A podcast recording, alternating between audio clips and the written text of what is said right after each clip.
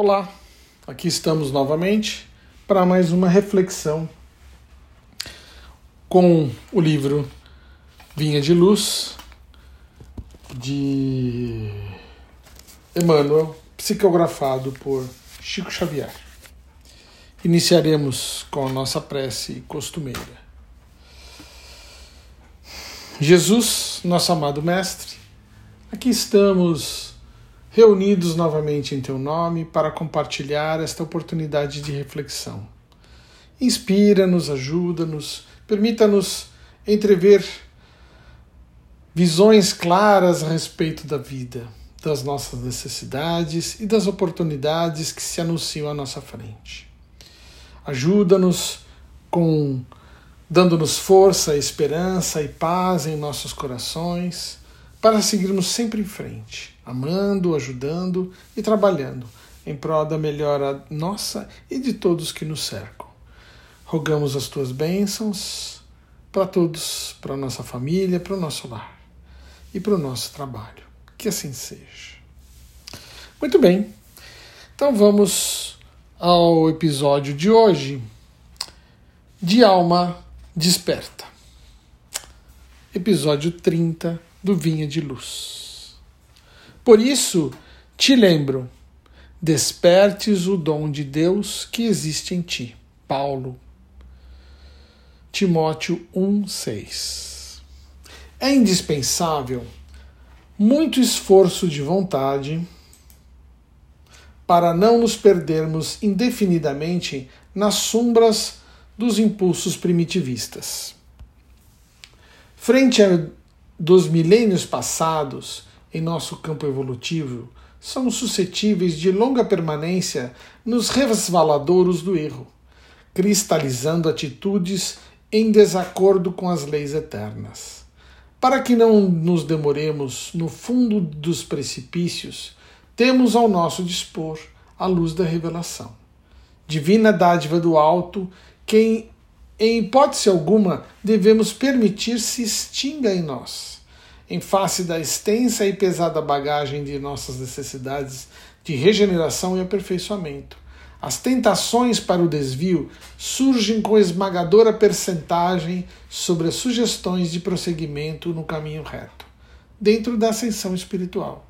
Nas menores atividades da luta humana, o aprendiz é influenciado a permanecer às escuras. Nas palestras comuns, cercam-nos os insinuadores caluniosos e descabidas. Nos pensamentos habituais, recebe mil e um convites desordenados das zonas inferiores.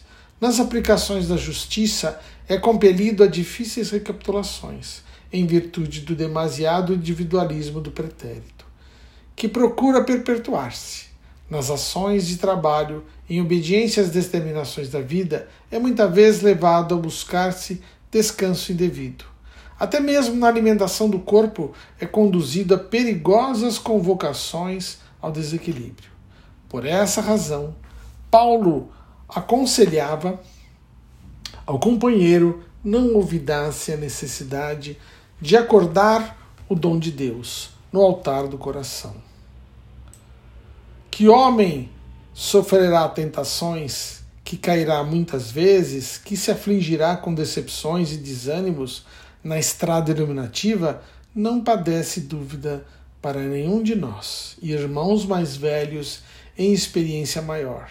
Entretanto, é imprescindível marcharmos de alma desperta, na posição de reerguimento e reedificação sempre que necessário que as sombras do passado nos fustiguem, mas jamais nos esqueçamos de reacender a própria luz. Muito bem, uma ótima reflexão. Né? Emmanuel sempre nos brinda com palavras especiais, né? com conteúdo extremamente profundo em poucas linhas. Devemos lembrar que estamos jornadeando aqui na Terra por um tempo determinado. Esta não é a nossa vida real. Né? Já falamos isso aqui em várias outras oportunidades. Mas temos que lembrar o seguinte: que durante esse período somos testados frequentemente. Por quê? Porque faz parte, né? O indivíduo que está na escola, ele recebe lá uns exercícios, ele recebe lá umas avaliações. Então nós estamos na escola da vida. É um aprendizado, é um aprendizado, como se diz assim, é uma imersão, né? É um aprendizado de imersão. Agora está na moda, né? Imersão. Vamos passar um fim de semana só falando inglês, por exemplo, né? Ou vamos passar um fim de semana só falando sobre economia. Ah, vamos aí passar uma semana só discutindo engenharia de tráfego. E aí sim por diante, isso é uma imersão. Nós vamos imergir dentro do assunto e desenvolver aquele assunto até tirarmos aí uma conclusão ou aprendermos alguma coisa que nos valha o tempo gasto. Muito bem, estamos agora, neste instante, encarnados numa imersão. Esta imersão é extremamente importante para nós, porque ela permite um avanço significativo em nossa jornada, né, a partir das oportunidades que temos no dia a dia. São as dificuldades, são os tropeços, são os caimentos. Né? Caímos, todos caímos. Né?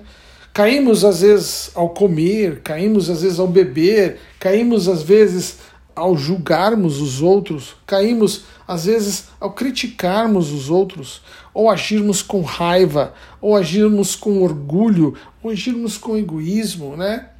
Estamos submetidos às leis da terra. Vivemos em um mundo de desafios. Esta é uma prova muito importante para o espírito, porque requer de nós todos os nossos recursos. Então estamos aqui para aprender. Isso é fato. Estamos aqui também para ser ajudados. Veja, não há ninguém que curse um período aqui no planeta Terra, né, sem que tenha respaldo da espiritualidade superior. A não ser que o indivíduo não queira, né? Mas aí vocês vão falar assim: puxa, Guilherme, será que tem alguém que não quer ajuda dos céus? Tem. Tem aqueles que se rebelam contra Deus.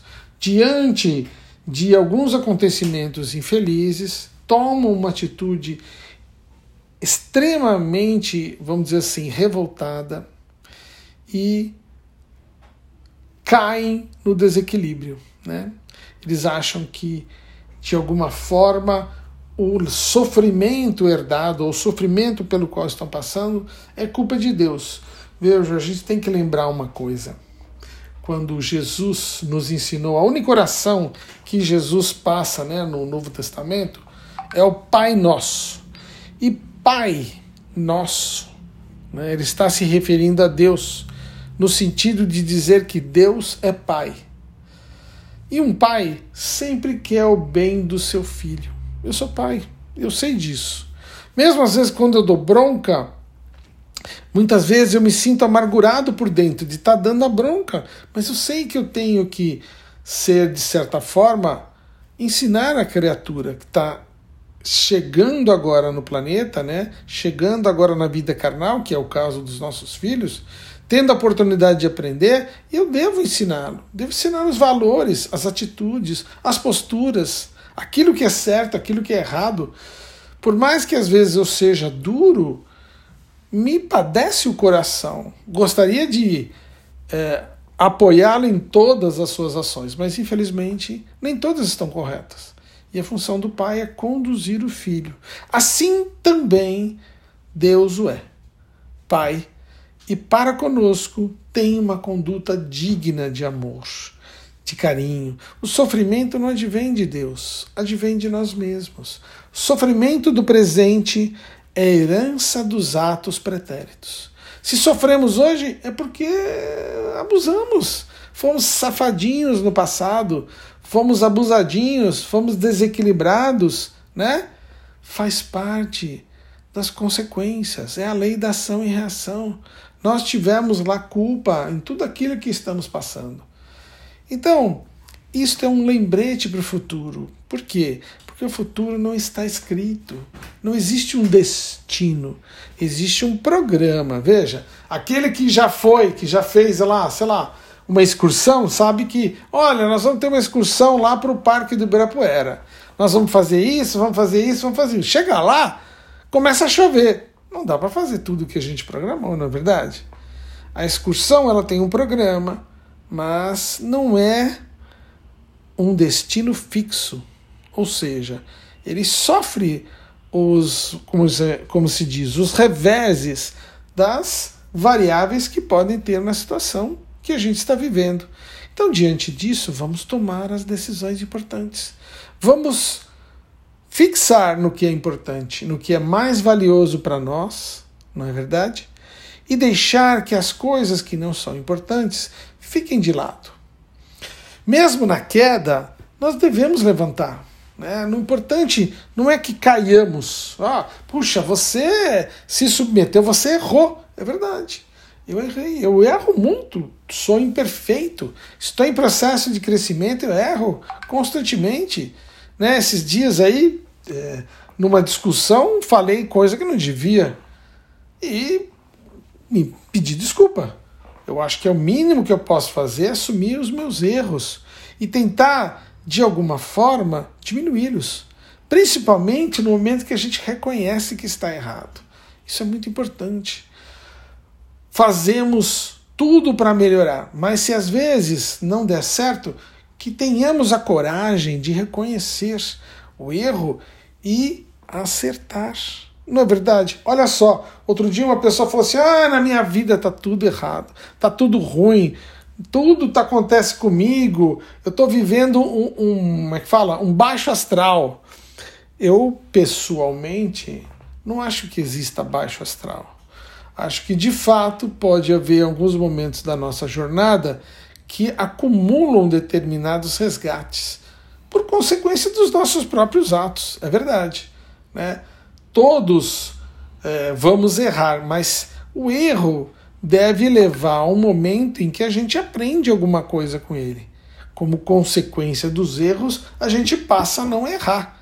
Veja, o cara que casou quatro vezes, cinco vezes, aí ele fala assim: não, é, o primeiro casamento foi ruim, o segundo foi mais difícil, né? Aí provavelmente ele já vai trabalhar e já vai ver que no terceiro, quarto casamento, ele vai fazer um esforço para que dê certo, no sentido de ter uma vida melhor, mais equilibrada, mais apropriada, mais oportuna, porque afinal de contas estamos passando por reveses, todos nós temos reveses. Se não deu certo no primeiro, vamos avaliar, não deu certo no segundo, vamos avaliar o que deu errado, o que deu certo. Não é isso? E tomar uma atitude diferente no próximo. É o plano B, é o plano C, talvez o plano D. Né? Quando tudo dá errado, vamos aprender com o erro. Temos aí, de alguma forma, que estudar o que está acontecendo. E tudo dando errado não quer dizer que a próxima coisa que vai acontecer conosco é um erro também. Veja que interessante. Existe um, uma, uma, um termo na estatística que chama-se falácia do jogador. Né? É aquele jogador que fala assim: ah, eu estou numa maré de sorte, ó. Só ganhei até agora várias vezes, já ganhei umas 10 vezes. Quer dizer que eu vou continuar ganhando. Não, nada indica que ele vá continuar ganhando. Ele só ganhou 10 vezes. Isso pode ter acabado, estatisticamente falando, e ele pode começar a perder a partir de agora. Mas o jogador que está envolvido naquele instante, que está empolgado, ele acha que é uma maré de sorte e continua vivendo daquela mentira, é a falácia do jogador. Ou seja, mesmo que esteja dando tudo errado, não quer dizer que vá continuar dando errado. Apesar de, com, apesar de tudo, afinal de contas, podemos dizer assim: se você está vivo, nem tudo deu errado. Né? Você ainda tem sua vida e a sua vida pode trazer novas experiências, e essas experiências podem nos dar frutos muito maiores do que as experiências passadas. Grandes homens são aqueles que souberam se levantar mais rápido do que a vida os fazia cair. Né? Se nós olharmos aí vários, por exemplo, Beethoven era surdo e se tornou, se tornou um dos maiores compositores musicais do mundo. Né? É totalmente adverso né, essa situação. Então temos que perceber a oportunidade dentro de cada desafio. Ela nos mostra a chance daquilo que podemos enfrentar em nossa vida. E podemos aprender e mudar a nossa atitude com o que aconteceu conosco. É muito importante aprender com os fracassos, aprender com os erros, aprender com aquilo que deu errado. Outro dia um amigo meu estava citando o seguinte: Nossa, já é o terceiro emprego que eu entro, brigo com meu chefe e sou mandado embora. Eu falei assim, você briga com o seu chefe? Ele falou assim, não, mas é porque eu não concordo. Eu falei assim, poxa, mas ele é o seu chefe, né? Ele tem, apesar de você não concordar com ele, você tem que respeitar a autoridade que ele exerce. É um problema de desrespeito à autoridade, não é um problema de concordar ou não concordar, né? Veja, então você tem que aprender com seus erros, isso é muito importante. Ver o que a gente errou e não passar a errar novamente, fazer a mesma coisa. Se você faz, se você errou, se nós erramos, vamos colocar no, no, no, no contexto de todos nós, né? Se erramos e repetimos do mesmo jeito e obtivemos o mesmo resultado, ou seja, o fracasso, e continuamos repetindo a mesma atitude, estamos fazendo alguma coisa errada é necessário que, a despeito do fracasso, né, mudemos a nossa atitude para ver se temos sucesso. Né? A gente normalmente vê nos outros assim alguma coisa que nos incomoda, porque vemos um espelho de nós mesmos, né? Então é muito interessante, às vezes, a gente, de, assim, é muito difícil e interessante, às vezes, a gente admitir o fracasso. É muito difícil mesmo, mas é muito bom, porque no momento em que admitimos o fracasso, quer dizer que a solução está dentro de nós. É uma mudança de perspectiva nossa. Se você fala assim, não, a culpa foi de fulano, a culpa foi das circunstâncias, nunca a culpa é, é nossa, a culpa é dos outros, não vai ter solução. Porque aí teremos que mudar o mundo para que haja sucesso nas nossas atitudes. Mas, se partirmos do ponto em que estamos errando por culpa nossa, é mais fácil. É, admitir a culpa é um grande passo para o caminho do sucesso, para o caminho da alegria, para o caminho da felicidade, para o caminho do, do esclarecimento pessoal. É necessário que a gente se resolva, que a gente encontre aquilo para que viemos aquilo que devemos fazer aqui neste planeta, que é a nossa atitude. Vejam, somos todos ajudados constantemente para que a gente não sucumba novamente diante das provas. Olha, o próprio Emmanuel falar aqui, ó, que o homem sofrerá tentações, que cairá muitas vezes, que se afligirá com decepções e desânimos na estrada iluminativa, não padece dúvida para nenhum de nós, irmãos mais velho em experiência maior. Entretanto, é imprescindível marcharmos de alma desperta, na posição de reerguimento, de reedificação sempre que necessário. Que as sombras do passado nos fustiguem, mas jamais nos esqueçamos de reacender a própria luz. Veja, muito interessante isso. Ou seja, faz parte da vida os tropeços, faz parte da vida alguns fracassos, faz parte da vida algumas desilusões, mas é necessário que a gente reerga, que diante dessas situações a gente tome uma postura de enfrentamento. Né? Valorizemos-nos, né? sejamos assertivos diante dos nossas valores, daquilo que a gente tem de bom, reforçar aquilo que a gente tem de bom para vencer as oportunidades que estão à nossa frente.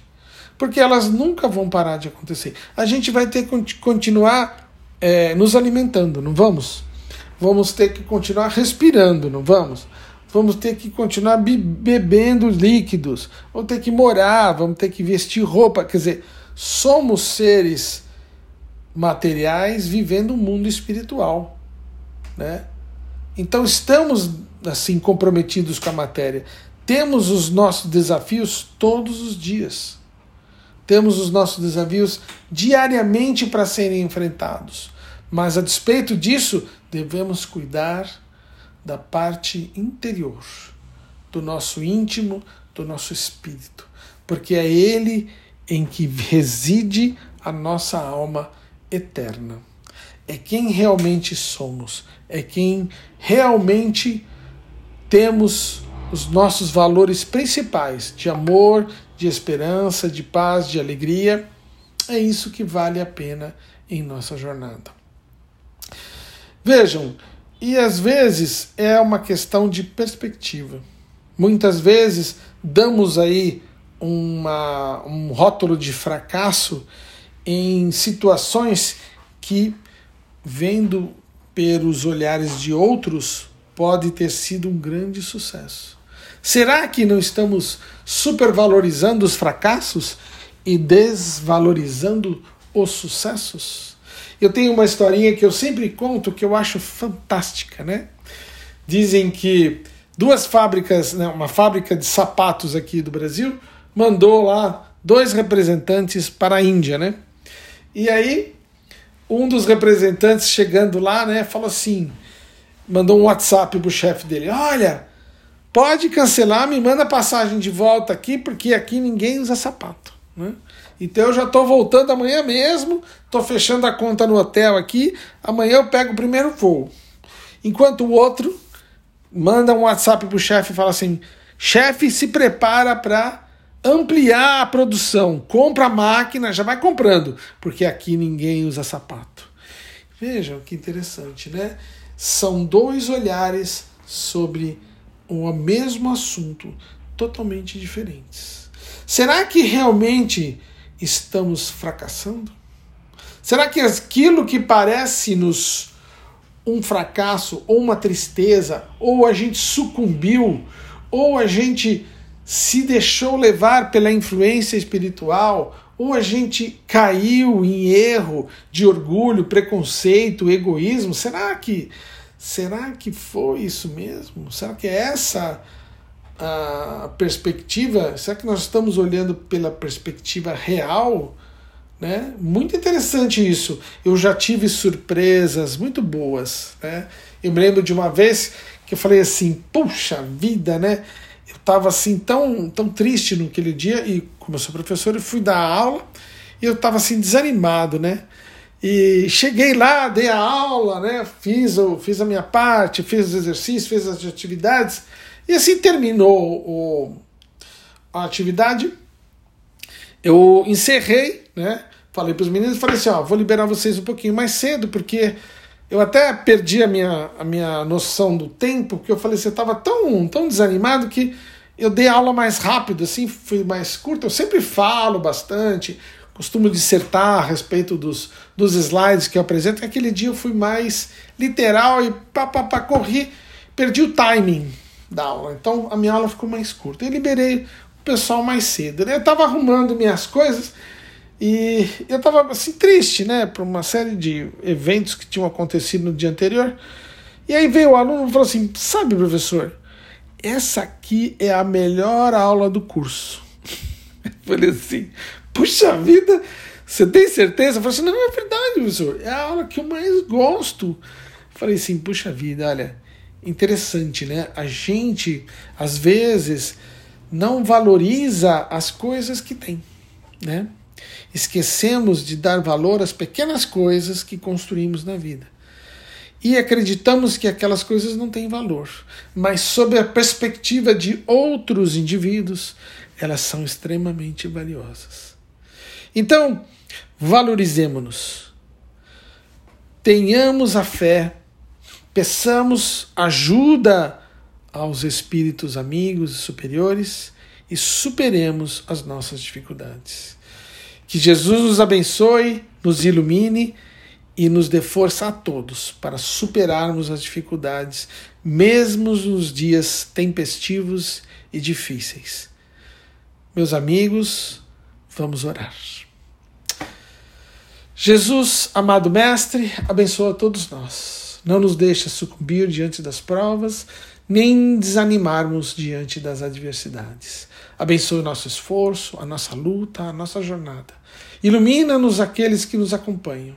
Inspira-nos a todos para seguirmos em frente e que abençoado seja a Ti, o nosso Pai e a todos que partilham o ideal do bem, do amor e da esperança. Que assim seja. Muito obrigado.